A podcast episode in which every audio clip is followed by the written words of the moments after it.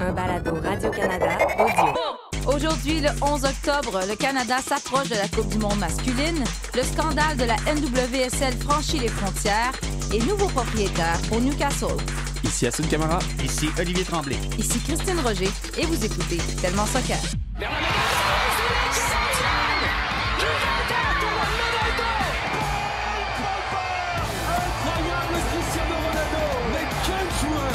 Joueurs doivent venir un jour au Real Madrid. A giant goal for Sky Blue. Evelyn Vianne look to get the final touch right on the doorstep. Marcus Rashford. Oh, glorious! That is a special one. Ahí está que Mario le pidió, viene, viene, viene, viene, viene, gol. ¡No! Lozano, chip over the top,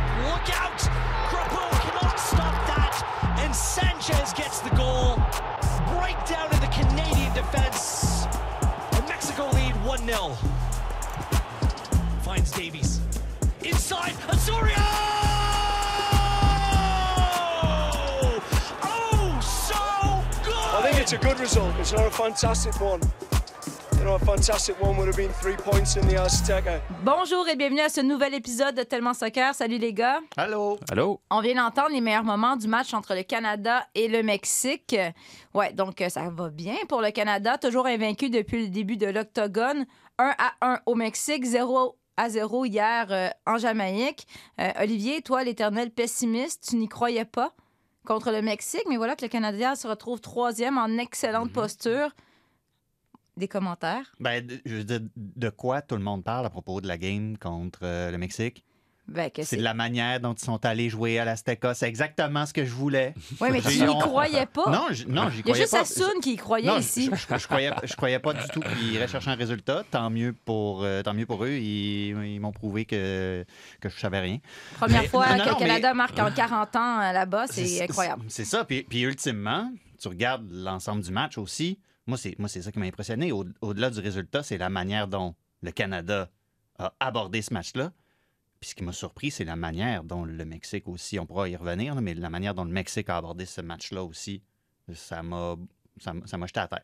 Ouais, mais là, je pense qu'Assoun t'en avait parlé la semaine passée. On- oublions les, le Canada du passé. Là. Quand on regarde cette équipe jouer là, euh, on a l'impression que c'est devenu un pays qui peut rivaliser avec certaines des plus grandes nations. En fait, on a du talent brut qu'on n'avait pas pendant. J'ai dit que, que- non, je suis très pa- patriotique ici, là, mais Ben, aux dernières nouvelles, tu as un passeport canadien. Ah, aux aussi, dernières nouvelles, là. oui, mais tu sais, je suis plus objective qu'Assoun avec la France déjà, mais, mais bref. Oh. euh, Ça reste à prouver, ça. non, mais on a du talent brut qu'on n'avait pas auparavant. Oui, c'est ça. C'est ce qui faisait justement euh, nous donner espoir quant aux, aux résultats qu'ils ont eu au, au Mexique. On savait que s'ils étaient alignés, qu'ils avaient l'intention et, surtout euh, bah, d'assumer euh, ce potentiel-là, ils pouvaient aller, ils pouvaient aller en tirer un, bon résultat. Et on a vu, hein, on a vu que cette, équipe a, du potentiel. A, des choses encore à, améliorer, même. J'ai envie de dire qu'ils en ont encore sous le, crampon. Euh, Ce serait quoi, selon toi, qui, qui reste à travailler pour passer au prochain niveau? Bah, le fait de, de ne plus avoir de... On ressent encore certains complexes, j'ai envie de dire, face aux autres équipes, mais de les balayer concrètement, on sent qu'ils ont une marge de progression, qu'ils qui, qui vont dans ce sens-là, chose qui est bien. Euh, mais c'est pas fini, c'est pas fini, et je pense que c'est dans les dans les, matchs les plus importants qui vont arriver par la suite où il va falloir vraiment vraiment euh, bah, enlever ce complexe d'infériorité qu'il y avait eu en fait pour ces- ces- cette équipe canadienne depuis euh, bah, depuis toujours, j'ai envie de dire, face aux face aux États-Unis, face au, au Mexique, et de et d'aller chercher et arracher euh, finalement cette qualification. Donc, euh, je pense que c'est vraiment euh, psychologique, mental, dans la préparation au niveau de- de- du, du coach aussi.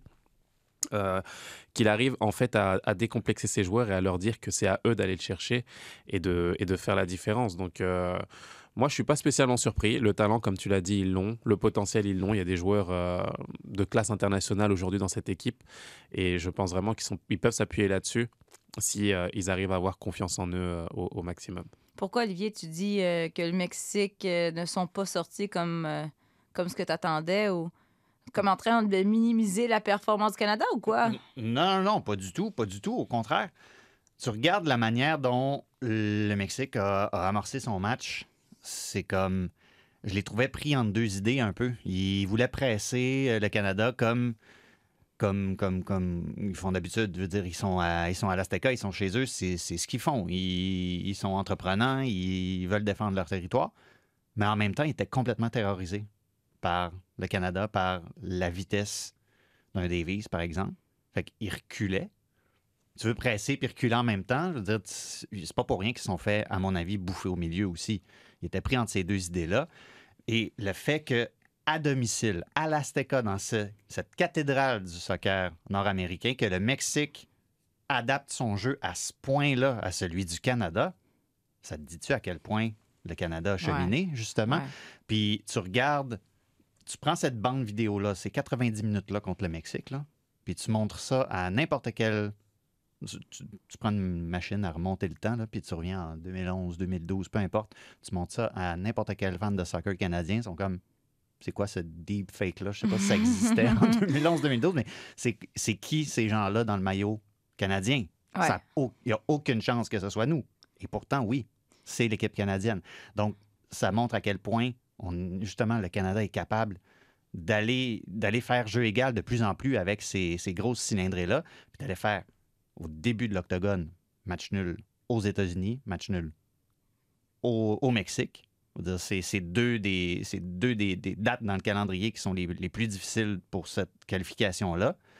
Après ça, je veux dire. euh, puis c'est la, puis c'est la même chose pour euh, le, le match de- contre la Jamaïque aussi. Mais normalement, c'était les que- matchs les plus peut-être euh, dangereux. Euh, Tu commençais directement dans l'enjeu aux États-Unis, au Mexique, euh, c'est dangereux. Là, on, on revient avec des matchs nuls, c'est quand même satisfaisant. Ouais, puis, puis ce que j'allais dire, c'est oui, après le match contre la Jamaïque, à cause des circonstances, à cause de ce que le Canada vient de faire à l'Azteca, oui, il y a, il y a peut-être certains regrets, certains euh, partisans du Canada qui sont, qui sont déçus.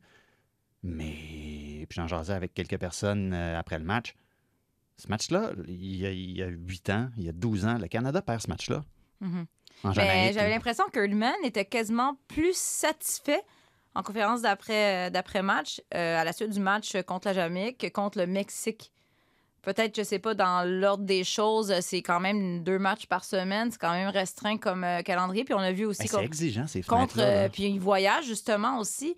Euh, puis on a vu qu'il a fait une rotation dans son aliment. Samuel Piette qui est entré. euh, donc peut-être que c'était pas contre la Jamaïque non plus euh, ses choix A, mais on parvient quand même à soutirer un match nul. Oui, je pense que c'est ça. Je pense que c'est l'ordre des choses qui, euh, qui fait ressentir qu'il a plus de, de satisfaction euh, après la Jamaïque.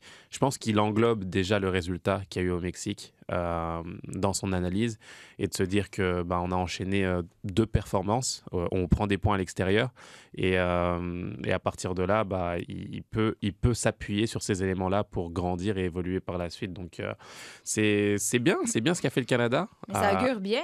ça augure bien, ça augure bien, mais c'est pas fini. Non, Euh, mais les États-Unis ont perdu euh, contre le Panama, Prochain Exact. adversaire du Canada. prochain adversaire. Donc, euh, et là, on rentre à la maison. Euh, le Canada qui affronte le Panama mercredi au- à Toronto. Euh, c'est à Toronto? Bien moufé. Oui, c'est ça. J'étais pas tout de suite. Pas de, pas stade- pas de stade Saputo. Malheureusement. Non. On aurait aimé, non? Oui. Mais bon. Correct, on va prendre les championnes olympiques. Oui, voilà. C'est c'est- ouais, c'est très bien. Donc, euh, c'est à suivre, mais est-ce que là, est-ce qu'Olivier le pessimiste commence à, à croire en la, en la qualification du Canada?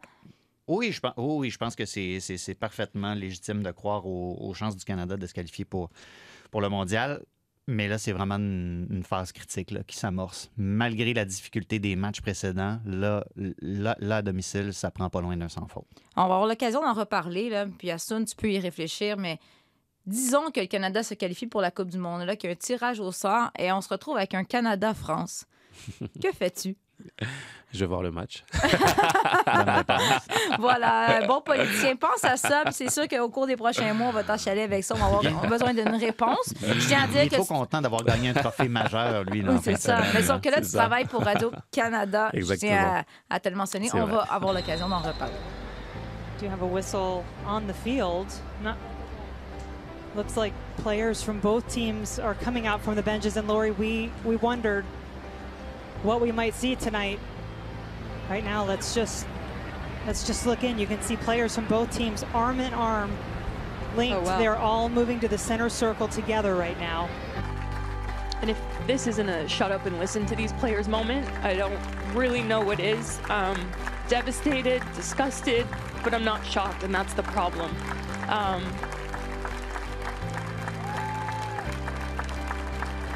again, I mean, I played in this league where this was normalized. That's not okay. I mean, now being a mom, stepping outside of it, I have young kids, two baby boys. I never want them to face this. But these women that have had to face this that felt like they didn't have a voice, they were too scared to come out and speak, that they were scared of losing their job where they get paid nothing anyways. I mean, imagine being put in a situation like that. Imagine someone like myself that I am always been outspoken that was scared to say anything about it, whether it was from coaches, whether it was that verbal abuse, whether that emotional abuse, abuse is abuse. And again, for these players that are out here on the pitch tonight, I genuinely don't know how they're doing it. Commentaire assez incroyable de Kaylin Kyle, euh, l'ancienne joueuse professionnelle, euh, membre de l'équipe canadienne, qui faisait la description à CBS euh, Sports, je me trompe pas. Et c'était pendant le match contre, entre le Courage de la Caroline du Nord et euh, le Racing de Louisville dans la NWSL à la sixième minute. Vous avez peut-être vu ces images. Les joueuses des deux équipes se sont en- enlacées euh, au milieu du terrain. Pour, pourquoi sixième minute? Ben, c'est parce que ça faisait quoi? Six ans qu'on avait euh, euh, mentionné peut-être des allégations à l'égard de Paul Riley au Saint Storms de Portland.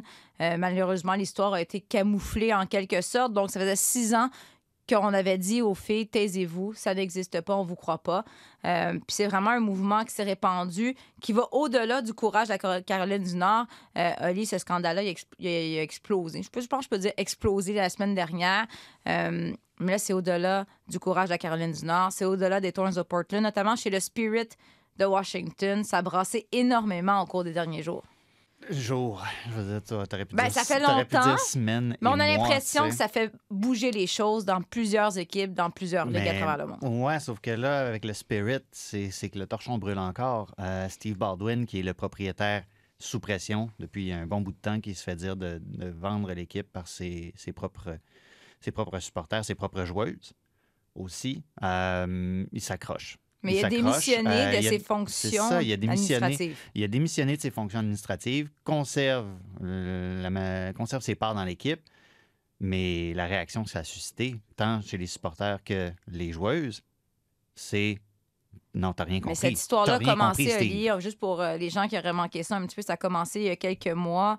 Euh, évidemment, bon, euh, des, des histoires de d'insultes euh, racistes. Insultes euh, racistes, inconduite, euh, intimidation, euh, tout ce genre de trucs-là qui a été soulevé par, euh, par, par- par de nombreuses personnes dans l'organisation du Spirit. C'est sorti dans le Washington Post. C'est pas la première fois qu'on en parle.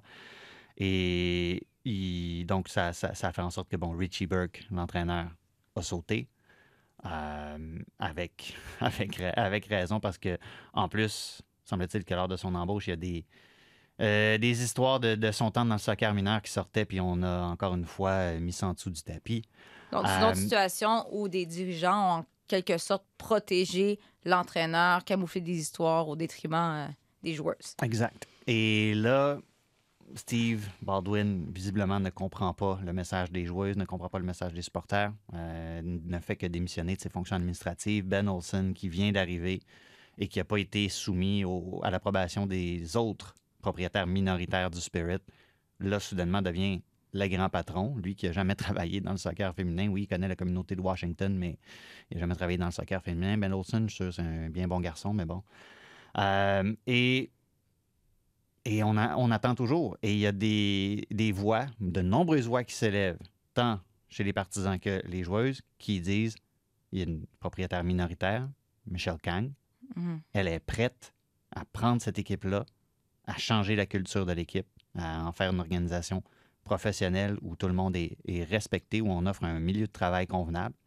Et Steve Baldwin s'accroche. Ouais. Encore une fois, on s'accroche. C'est un des exemples. Évidemment, on parle du Spirit de Washington. Je l'ai dit un peu plus tôt. Bon, les, les Thorns de Portland, évidemment, dans cette saga qui, qui a ciblé le courage de la Caroline du Nord, ben, les Thorns de Portland sont énormément pointés du doigt parce que c'est eux aussi, en quelque sorte, en 2015, euh, ont protégé Paul Riley. Et Sun, c'est vraiment une histoire qui va au-delà des États-Unis. On a vu notamment euh, à Chelsea euh, les équipes féminines qui ont, qui ont pris un moment de silence, se sont enlacées au milieu de terrain. Ça résonne dans les médias, même en Europe, un peu partout dans le monde. Oui, un peu partout dans le monde, on, a vu des réactions euh, bah, fortes et légitimes. qui, qui, qui, veulent justement bah, manifester leur soutien à toutes ces joueuses qui, subissent des, injustices. Je pense notamment à, bah, Jean-Michel Aulas aussi, euh, qui a fait une déclaration dans l'équipe ce matin, euh, où le groupe OL, justement, a des intérêts aux États-Unis aussi. Et, c'est vrai que bah, je trouve que c'est un bon signe. Je, pensais vraiment que cette histoire allait rester locale, entre guillemets. Mais euh, je trouve que c'est un bon signe de voir euh, bah, de grands dirigeants outre-Atlantique euh, bah, prendre la parole pour ces, ces causes-là, euh, faire des initiatives aussi, et qui montrent que bah, c'est- important justement de, de s'ériger face à, face à ce fléau-là. Donc, euh, est-ce que c'est suffisant? Euh, Non. Euh, comme je vous l'ai dit, moi, je suis surpris et abasourdi à chaque deux semaines de, de venir à cette émission et de soulever des, des, des, des, des- choses que, bah, que j'aurais jamais vues en fait dans le soccer masculin. Et, euh, et je pense qu'il y, a- y a de grandes initiatives à prendre de la part des instances. On parlait de. euh, bien entendu, on parle de, de- de la Ligue en tant que telle, la NWSL qui doit euh, aussi prendre des responsabilités, au- ses responsabilités au-dessus de ça aussi. Et que, bah, qu'il y ait un accompagnement à, à- à ce niveau-là parce que je, je, j'aime bien, moi, les. les les manifestations de, de cette sorte-là, mais qui restent, à mon avis, trop folkloriques, en fait. Mais je Euh, pense, ce qu'on réalise à Sun dans les derniers jours, c'est que c'est pas seulement aux États-Unis. Là, il y a des histoires qui sortent en Australie, dans les différentes ligues professionnelles un peu partout dans le monde. Puis on dirait que, ben, tant mieux c'est l'effet d'une Alex Morgan et les grands noms qui osent parler. Mais là, on dirait que pendant longtemps, Il y a une Euh, omerta. une omerta, une loi du silence, les filles n'osaient pas parler. Et là, c'est un effet. Euh, bon, c'est un effet de solidarité. Et, tout- et là, on ose parler sans avoir peur des représailles et qu'on va se faire pénaliser et qu'on ne jouera pas le prochain match à cause de ça. Donc, en tout cas, c'est pas assez, mais on a l'impression qu'il y a un vent de changement qui est, qui est en train de s'opérer. Je pense que c'est pas un accident que ça arrive aussi au moment où est-ce que les joueuses s'organisaient de toute façon pour la négociation de leur première convention collective. Mhm. Euh, ça, je peux, je peux, je suis pas dans leur tête, mais ce mouvement-là, qui par définition est un mouvement de solidarité, a peut-être donné des forces justement à certaines joueuses qui avaient peur de parler, qui avaient de la misère à parler. Ce n'est qu'une hypothèse, mais je pense que à, la base, c'est pas mauvais de s'organiser pour Ouais. négocier une convention collective. Donc, il y a ça. Et Kaylin Kyle a dit quelque chose de vraiment important. Euh, J'ai écrit là- un, un paragraphe là-dessus la semaine dernière. Euh, quand elle parle d'à quel point les, les joueuses ont- avaient peur de parler, Mhm. de peur de perdre une job pour laquelle ils sont pas payés de toute façon. Puis ça, je trouve que ça, ça amène un, un éclairage nouveau sur toute la question de l'équité salariale. Puis de constater, on peut parler de ah, le marché pour le soccer féminin, puis ah, les joueuses ont bien ce qu'ils méritent parce que c'est tout ce qui génère, etc. C'est très pernicieux. C'est dangereux. c'est- et, on, et on voit ce que ça cause comme, comme rapport, ce que ça entraîne comme rapport de force, qu'on ait des joueuses, justement, qui, qui soient payées des salaires souvent faméliques pour faire un, un- travail que d'autres font pour des, des millions. Ça crée des rapports de force très malsains, parfois nocifs. Puis je pense que c'est pas, c'est, c'est pas un hasard que ça se produise dans le soccer féminin. Puis on, on- puis on le voit dans différentes industries aussi, où est-ce que les salaires sont, sont plus bas. Ouais, Il y a des, il y a des rapports de force. Puis, puis c'est pas juste dans le sport. Non. Il y a des rapports de force très malsains un peu partout. Puis les salaires, ça, ça fait partie de l'équation aussi. Puis il faut faire attention à tous les petits facteurs qui peuvent exacerber un rapport de force malsain. Moi, je peux dire que ça fait jaser présentement dans, au-delà des ligues professionnelles. Plusieurs personnes m'ont parlé notamment du milieu universitaire, même ici au, au Québec, euh, des équipes universitaires euh, de soccer féminin ou même d'autres sports. Puis des, des joueuses qui prennent conscience, ben ce que je vis quotidiennement, je pense pas que c'est sain. Puis je vais peut-être lever la main puis aller en parler aux personnes responsables parce qu'il faut que ça change à partir de maintenant. Mais au-delà, bref, du scandale, on a recommencé à jouer sur le terrain. Le produit est vraiment très bon. On a d'excellents matchs. Euh, le classement est super serré. Là, je, ça change à chaque jour. Puis on n'a aucune idée qui va être euh, en série. Ça commence dans environ un mois. Donc, il reste un mois d'activité. Et mercredi, on vous présente un super duel entre les deux meilleures équipes de la NWSL, les Thorns de Portland de Christine Sinclair contre l'OL Reign de Quinn. C'est à 22h30 avec Olivier Tremblay. Allô? On va se coucher tard. Et On se Valmy- tard, mais c'est deux, deux- deux équipes qui s'aiment pas. Puis on le sait, passer 10 heures, hein, passer 10 heures le soir en NWSL, il se passe quelque chose. C'est ça. C'est une finale avant la vraie finale. Donc, manquez pas ça. 22h30 sur les plateformes de Radio-Canada Sport. This is the best day of my life ever. There's a lot of things happening in 39 years, but this is the best day ever. Look at this. This is Newcastle. We're the new Newcastle. À l'annonce du rachat de leur club par un fonds d'investissement saoudien, ces supporters de Newcastle convergent vers le stade. As our city's biggest national and international brand, it's in all of our interests that Newcastle United does well and that we do well from the deal. Newcastle United is now among the richest football clubs in the world after a 305 million pound Saudi Arabia financed takeover. This joy is matched by real tears from people who are uh, facing enormous injustices in Saudi Arabia. It's a shame. I ask them to stand with our values, human rights and freedom, and the justice for Jamal.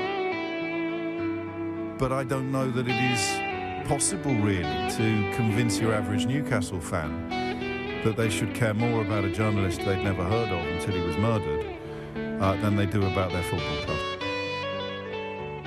Some say it's an example of sports washing by Saudi Arabia, is it?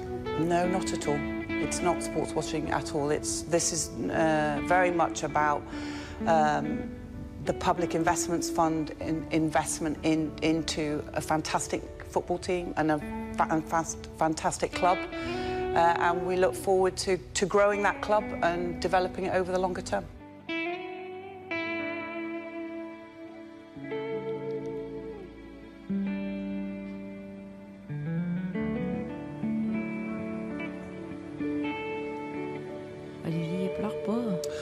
Jacques-Alexis, t'as fait un beau montage émouvant. là. Je voyais l'émotion monter. Je sais pas, je faisais juste écouter Going Home. Il regardait Ah vers oui, le ciel. J'écoutais, je, je faisais juste, juste écouter la tune. Donc, Olivier, euh, tu sais, euh, bon, ça paraît pas toujours, mais tu sais qu'on t'aime beaucoup. Euh, Puis là, on s'est dit, c'est important de prendre un moment pour toi, te faire plaisir. On sait que tu rêves à ça depuis longtemps. Qu'on parle finalement de Newcastle à tellement soccer plus que 5 secondes. Donc, euh, non, c'est pas une blague, c'est pas un épisode de Ted Lasso. Ton club est racheté par un consortium comprenant le fonds d'investissement saoudien PCP Capital Partners. 500 millions de dollars canadiens. Donc, le fonds saoudien qui détiendrait maintenant 80% des parts de ton club. Dans, dans quelques années, Newcastle va être le nouveau PSG, certains diront. Exactement. Mais là, Olivier, t'as pas l'air content, là. Enfin, là, tu vas pouvoir euh, trôner en haut de la, de la Premier League, non? Qu'est-ce qui se passe, Olivier? Évidemment, ça amène beaucoup, beaucoup de mécontentement. Euh, Il y a 19 glu- clubs anglais qui auraient porté plainte auprès de la Premier League. Euh, on réclame une réunion d'urgence. On dit que ça n'a pas d'allure que ce soit euh, les fonds saoudiens qui soient à la tête d'un club de Premier League. Euh, Veux-tu que je parle à Sun, non, mais... non, mais Olivier, nous, on t'agaçait dans les derniers jours, mais tu n'étais vraiment pas content en tant qu'unique fan de Newcastle au Québec. Non, mais pourquoi? Parce que d'un côté, mettons que tu fais abstraction de c'est qui, c'est de l'argent, puis ton équipe pourrait devenir particulièrement compétitive au cours des prochains, les prochaines années. Oui, mais. Mais Tu sais, si c'était juste PCP, Capital Partners, puis les Rubin Brothers qui. euh, pourquoi j'ai dit ça en anglais, les frères Rubin? qui, euh, qui ont acheté le club. Tu sais, si c'était juste ça, euh, ça, serait, ça serait quelque chose. Mais le. euh, le fond, euh, le fond saoudien, ça, ça me rend ambivalent et je trouve que si tu regardes la réaction, je pense que ça en dit davantage sur, le, sur à quel point le nord-est de l'Angleterre était prêt à voir Mike Ashley s'en aller, Mhm. le précédent propriétaire. Euh, qui, euh, écoute, je pense qu'il n'y a personne qui donnerait l'heure dans la rue s'il s'il demandait à quelqu'un il est quelle heure, tu sais? C'est à ce point-là à quel point les gens ne l'aimaient pas. Euh, voir, les, voir le drapeau flotter, voir des gens se mettre des trucs sur la tête pour faire comme s'ils étaient des, des, des Saoudiens, ça, je pense que c'est. C'est ça, ça c'est étrange, mais tu sais, je, je comprends dans une certaine mesure pourquoi les gens à Newcastle sont. Parce qu'il il faut, je pense qu'il faut être allé dans cette ville-là pour comprendre à quel point leur club est important pour eux. là, les T'sais, gens, c'est- sont- c'est quoi le. Ils sont contents, non? Ils sont contents ou ils sont pas contents? J'ai vu des manifestations. sont- sont fous de joie. Ouais, j'ai vu des fous de joie, manifestations de joie devant le stade. Parce que les autres, ils veulent, euh, ils veulent euh, du succès sur non, le non, terrain. non, non, non, un instant. Ils veulent pas du succès sur le terrain. Ils veulent une équipe qui essaye. Ouais. Puis ça, on n'a pas ça depuis 15 ans à Newcastle. Tu sais, ou presque. On parle d'une équipe. C'est une grande qui- équipe, qui- hein, qui- on, on on parle d'une équipe qui, à une certaine époque, battait Barcelone. Ouais, exactement. Ça t'es vraiment passionné soudainement. On parle, c'est de, c'est de ça qu'on parle. On parle d'un Ah des ouais. géants du soccer anglais qui, dont, dont- dont la destinée, oui, les, les trophées majeurs sont pas là depuis, depuis 60 ans. Mais, tu sais, on parle d'un des géants, puis c'est, c'est vraiment la ville d'un, seul club. C'est ça qui est formidable avec Newcastle. Puis là, je vole un peu le- la, la manière dont, non, c'est quoi son nom, en tout cas, l'agent dans, dans le film Goal propose ça à Santiago Muñez, qui est le personnage principal du film qui se déroule à Newcastle. Comme à Manchester, il y a deux clubs. À Birmingham, il y a deux clubs. À Londres, il y a plein de clubs. Mais à Newcastle, c'est Newcastle United, puis c'est tout. Puis c'est le stade qui domine sur toute la, toute, toute la ville. C'est vraiment plus important. C'est plus on- important que ce que vous pouvez imaginer. Et ce que Mike Ashley a fait à ce club-là, c'est lui enlever son âme. C'est pour ça que les gens sont si désespérés que ça, puis qui sont à ce point prêts à juste faire Oh, regarde, on- toute la question éthique et tout ça, ça nous importe peu. Ils sont désespérés. Donc, les fonds le fonds saoudien et toutes les controverses que ça vient avec, euh, le prince héritier qui, qui était désigné comme responsable euh, de l'assassinat du journaliste Jamal Khashoggi, ça, c'est c'est pas grave? Ou, ou c'est où? Oui, c'est grave. Oui, c'est grave. Mais je veux dire, pour un partisan de Newcastle, pour là-bas, le produit sur le terrain l'emporte sur toutes les autres euh, tu valeurs éthiques, si on peut dire. Mais hein? tu sais, c'est ignoble. On, on le sait que c'est ignoble, tu sais, mais je trouve que c'est un, un lourd fardeau à faire porter aux partisans qui n'ont rien demandé d'autre qu'une équipe qui essaye. OK, bon, on enlève le mais tu partisan. sais, c'est comme, c'est ignoble. Mais puis c'est une des, c'est une des pires affaires que tu peux faire de tuer quelqu'un pour des motifs politiques ou peu importe. Mais tu sais, c'est pas, faut, faut, faut s'enlever de la tête aussi que c'est le seul groupe de propriétaires qui est croche dans le soccer mondial aussi. tu. Non, c'est sûr, mais là, évidemment, à Sun, les autres clubs anglais sont pas contents. Euh, ouais, tu tu tues où, tu sais? Parce que là, si tu avoir du succès, tu as besoin d'argent. Bah, c'est sûr, je pense que c'est plus complexe que ça. Ah, bien entendu, euh, le prétexte premier des, autres, des 19 clubs anglais qui portent plainte, c'est de dire que bah, le- le- les fonds euh, souverains euh, saoudiens sont problématiques. Mais c'est surtout, ils ont plus d'argent que nous, s'il vous plaît. Exactement. Donc, il faut pas être naïf non plus. Je pense qu'il voit un compétiteur sportif arriver de cette façon-là. Forcément, ça fait peur. Donc, il faut prendre ces, ces, ces réticences avec des, pincettes.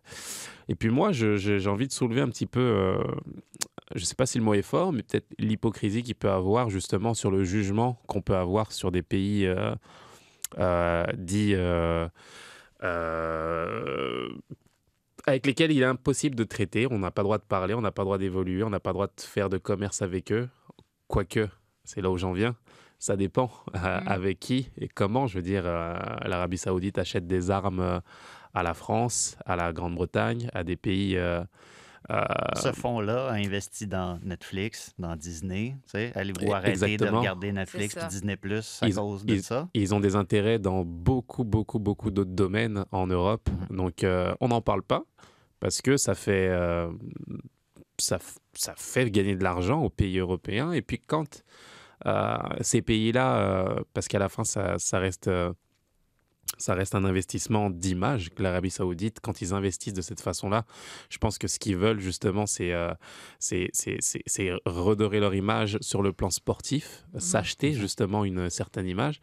Et, et forcément, c'est, euh, c'est, euh, moi je trouve ça hypocrite, Euh, hypocrite bah, de, de s'insurger de cette façon-là quand c'est dans certains sujets ou dans certaines catégories, et puis dans d'autres, bah, on dit rien et, et, et on prend l'argent là où il est, il est bon à prendre. Alors soit on parle plus du tout avec ces, ces pays-là, soit euh, on dit rien, quoi. Ne, Ouais, dites, ne dites rien, et puis euh, ils viennent avec leur argent euh, légalement d'une certaine façon. Et si vous les acceptez dans d'autres domaines, bah il n'y a pas de raison en fait de les refuser euh, ici à mes yeux. En, en- revanche, tu parles d'hypocrisie, tu sais, là, Amanda Stavely, qui est comme la, chef de file de, de, ce takeover-là, de ce rachat-là, euh, qui dit que non, c'est pas du sports washing. Donc, euh, quand on parle de sports washing, on parle de justement, comme Assun le disait, investir pour redorer son image en utilisant le sport.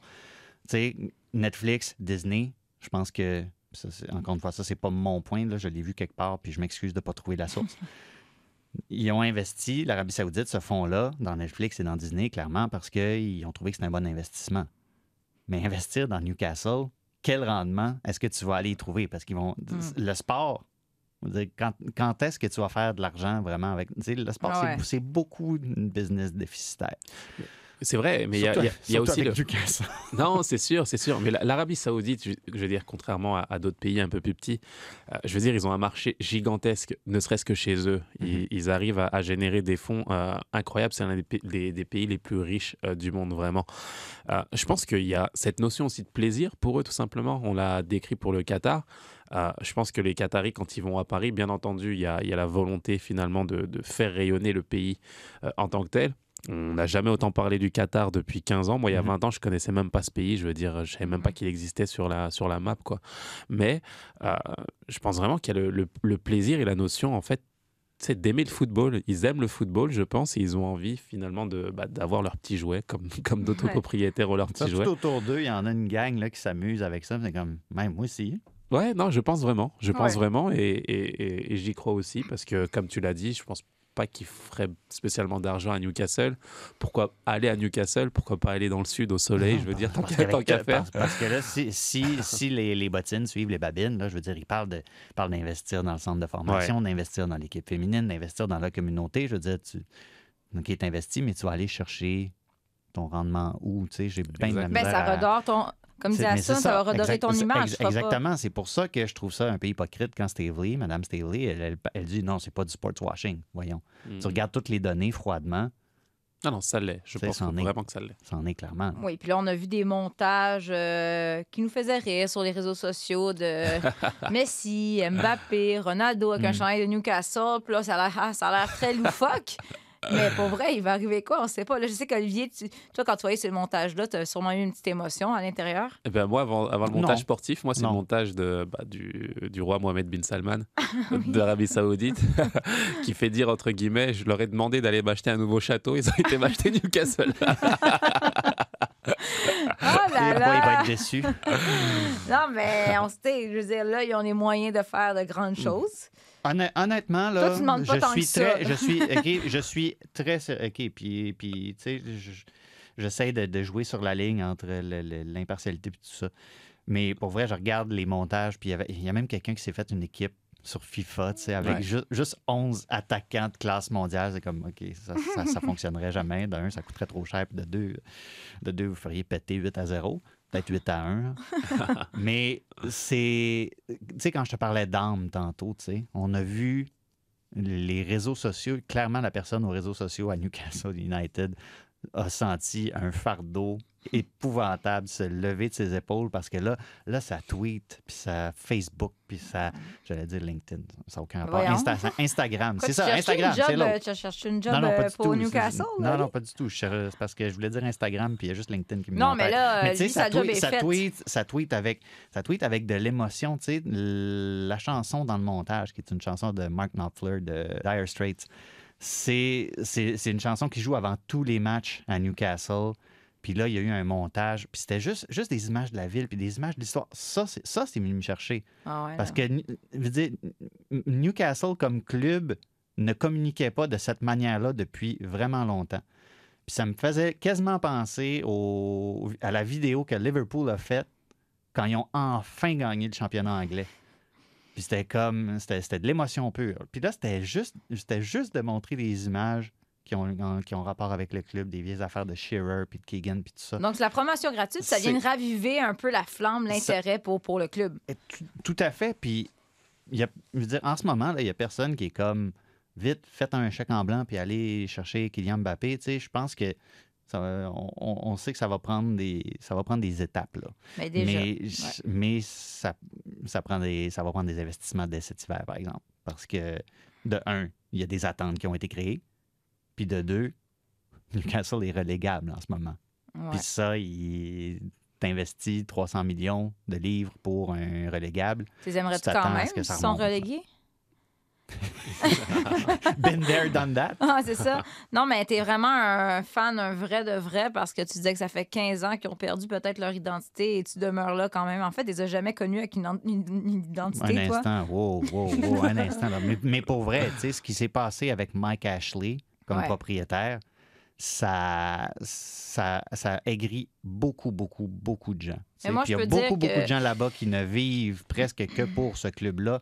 Et quand tu enlèves son âme à ce club-là, en même temps, ça, me faisait rire quand j'entendais des, des supporters de Newcastle dans les rues dire We've got our club back.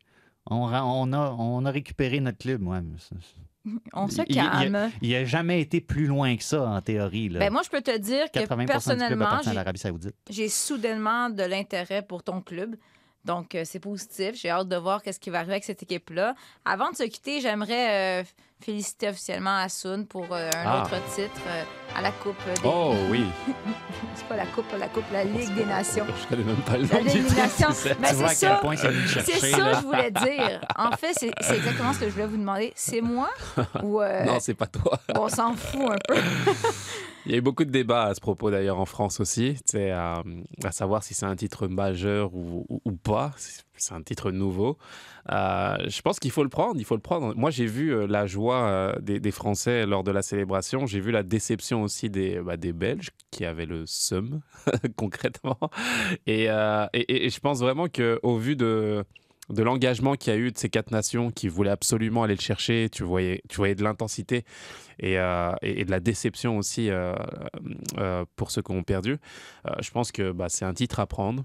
C'est le titre qui fera peut-être gagner le, la- le ballon d'or à Karim Benzema. Il a enfin gagné un titre. avec Voilà, la il a France. gagné un titre avec la France qui lui manquait peut-être pour arriver à être un, un prétendant sérieux, plus que sérieux, même s'il était sérieux et très sérieux. Mais voilà, ça, ça l'aide aussi. Et puis, euh, Ouais, mais au sein des, des, des partisans, là. Non, Ben me voyons, t'as que- pas vu la, la- la- la marée humaine Ben oui, sur euh, Saint-Denis, hein, là? c'est ça.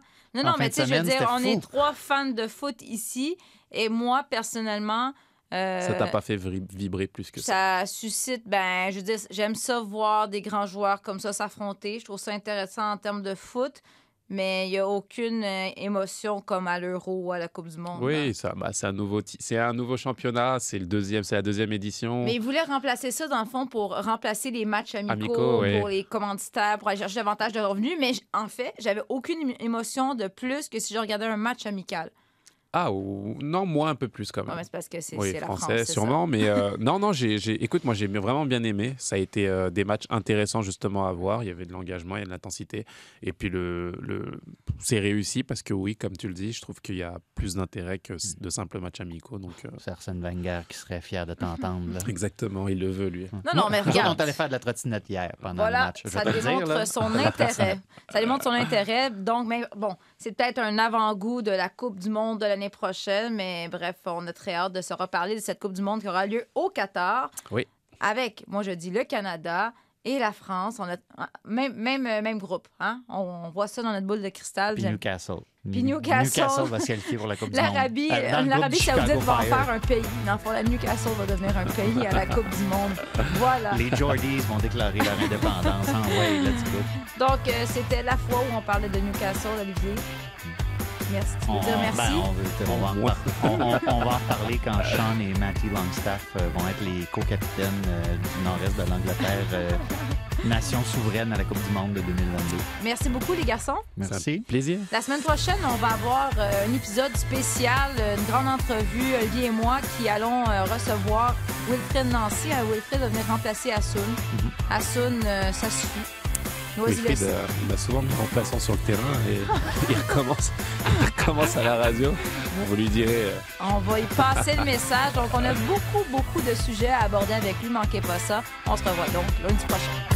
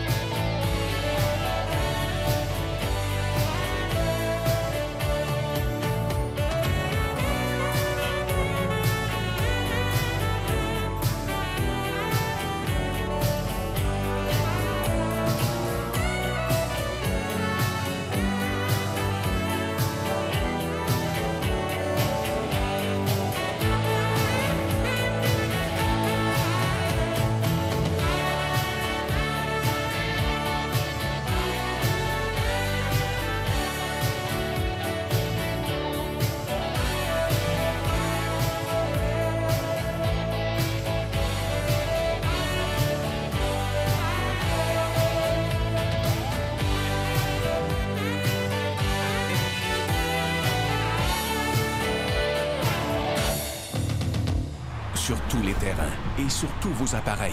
Radio-Canada Sport. Écoutez les meilleurs balados sur l'application Radio-Canada Audio.